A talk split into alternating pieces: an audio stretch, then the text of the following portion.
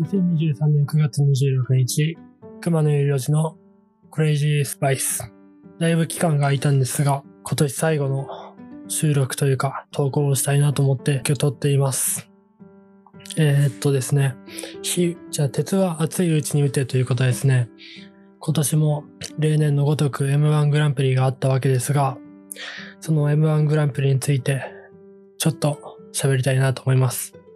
今年はクリスマスということで、まあ一人で見ようかなとか思ってたんですけど、まあいろいろありまして、友達と二人で家で見たんですね。で、その友達とは去年も一緒に見てて、去年はもう一人いて三人で見たんですけど、今年はその友達と一週間ぐらい前に敗者復活の会場で見るチケット応募するんだみたいな聞いて、えー、そうなんだみたいな感じから、え、だったらなんか、もし落ちたら、うちで今年もっていうことで、急遽見ることになりまして、そこから、特に打ち合わせすることなく、当日の6時半かな、うちの最寄りの駅まで来てもらって一緒に来たんですけど、その帰買い出しっていうか何食べるかとかも打ち合わせしてないんだけど、もうその友達はご飯系の食べ物を買ってて、で自分はおつまみをコンビニでいくつか買ってて、そのコンビネーション、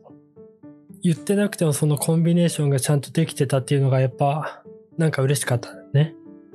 嬉しかったんですよ。っていうのがありつつ、そんなことがありながら、で、ビールを一杯ずつ飲んで、で、この前、買い、買ったですね、テキーラを一杯ずつ飲んで、M1 を見たんですけど、いやーもう、今年3番目ぐらいに笑ったかもしれない。その、でもその2時間っていう、2 ,2 時間半3時間っていう密度で言うと、今年一番笑ったんですけど、とにかくそれぐらいなんか記憶に残る一日になりましたね。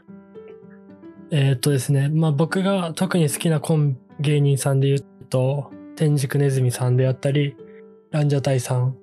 金属バットさん、見取り図さんとかそこ、そ、こら辺の大阪芸人が多いんですけど、ネタ、えー、っと、ネタで言うとランジャタイはちょっと理解できないんですね、実は。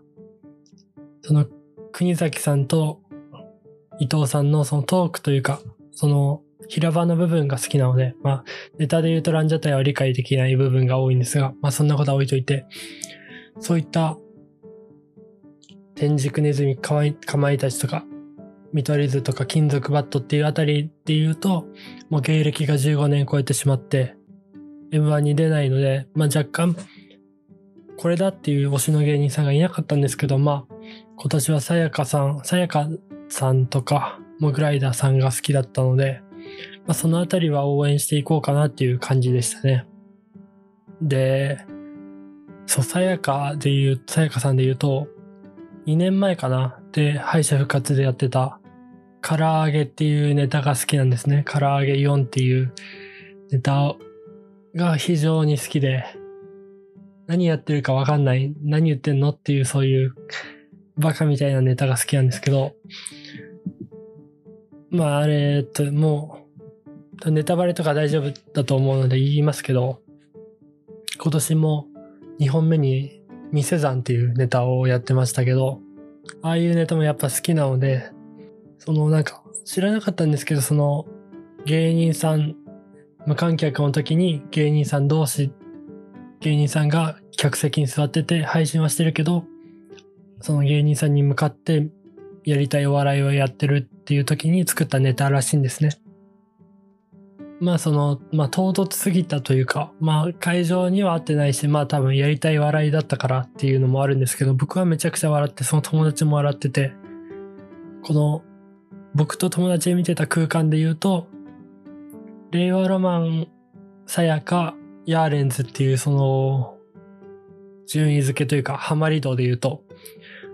二人の空間で言えば、令和ロマンとさやかにハマっていたっていう感じだったんですけど、あれっていう感じがまあテレビ見ながらあったんですけど、まあまあまあ。だから令和ロマン、さやかまあ、さやか、まあ確かになっていうのもありつつ、さやかが、まあ、だんだんその熱、熱が冷めてきて、さやかあんまハマってなかったなっていうのを理解しつつね、っていうのもありつつ、で、さやかがダメだ、一票も入らず、交互にめくられてきて、令和ロマン、令和ロマン優勝おめでとうございますっていう感じですよね。やっぱね、もう何言ってるかわかんないんですけど、今。とにかく令和ロマンおめでとうという形で、本当になんか、もう一組目で爆笑を取ってて、あの、集団行動とか日体大のところからも大好きだったんですけども、すごい爆笑を取っていきなり爆発してたんで、これ、もしかしたらあるぞというのはちょっと思いつつ、いや、一番だしなっていう葛藤もあってね、友達と言いながら、いやー、どうなるかなとか言って、すごく良かったですね。で、獅子頭さんとか、まあ、みんな良かったですけど、やっぱ歌ネタって難しいんだなっていうのはやっぱ思いましたね。この賞レースっていう大会で。だからこそその歌ネタだけの歌ネタ版グランプリみたいなのも確かあったりして、そこは区別したりとかもしてる時もあったし、でも、それでも歌ネタでどっか成績を、結果を残してほしいなっていう気持ちもありますし、うん、そうですね。やっぱ令和ロマンはなんか YouTube でホワイトボードにたくさん書いて、これまで何年もなんか分析というか攻略法につけてっていう感じは、まあ動画あんま見れてないんですけど、なんか Twitter 上で、QX じゃね、旧 Twitter で流れてくることも去年からあったので、ついにそれをネタにして実現して勝ち取ったなっていう感じでしたね。で、それをなんか同じ大学お笑いの春と飛行機のグンピーさんとかラランドのサーヤさんとか、まあ、いろんな芸人さんが行けってお祝いしてたりとかしてすごく愛されてる芸人さんだなっていうのを改めて感じて、すごいなっていうふうに改めて思いましたけど、ヤーレンズさんはなんか名前だけ知ってて、名前というか、まあそんな詳しくは見てなかったんですけど、去年もあの、ベンジャミン・バトンが話題になってたと思うんですけど、ベンジャミン・バトンのネタを敗者復活でやって、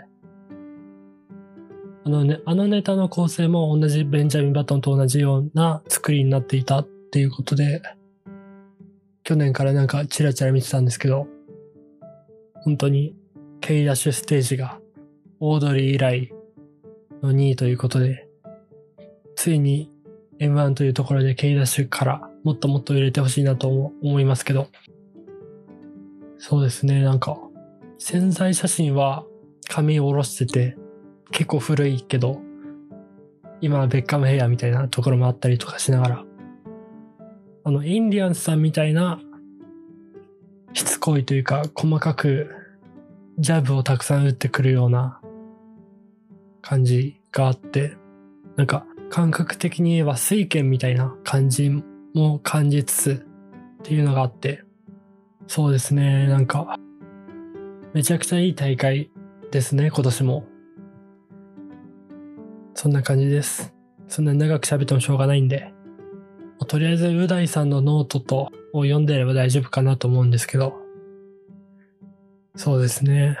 あと、審査員、審査員、ちょっと言いたいんですけど、審査員を叩くのは違うって、みんな違う価値観を持っているから選ばれてるし、まあなんか、まあ難しいけど、その、まあ間違ってる審査というか、ちょっとずれてるんだったら、来年からその人は呼ばれなくなったりとかするんだろうけど、その、そうだね。でもなんか、敗者復活の審査員から一人上がってくるんだろうなっていうのはやっぱ予想できたりしますけど、まあまあその辺も含めてこれからが楽しみですね。で、そうか、そうか。この辺で、まあ、令和ロマン本当におめでとうございます。で、この辺で終わろうかなと思うんですけど、2023年の4月からこのクレイジースパイスっていう番組を始めて、今回で第25回ということで、まあ、更新頻度は結構不定期で、いろいろな、なんか、コンテンツに乗っかって感想とか言いたいこと喋ってましたけど、来年もまあ、同じように投稿していくかなと思いますんで、どうぞよろしくお願いします。今年も。ありがとうございました。えー、っとですね、公式 Twitter、そしてこのポッドキャスト、そして Apple Podcast 聞いてくださってる方、フォローであったり、高評価、よろしくお願いします。以上です。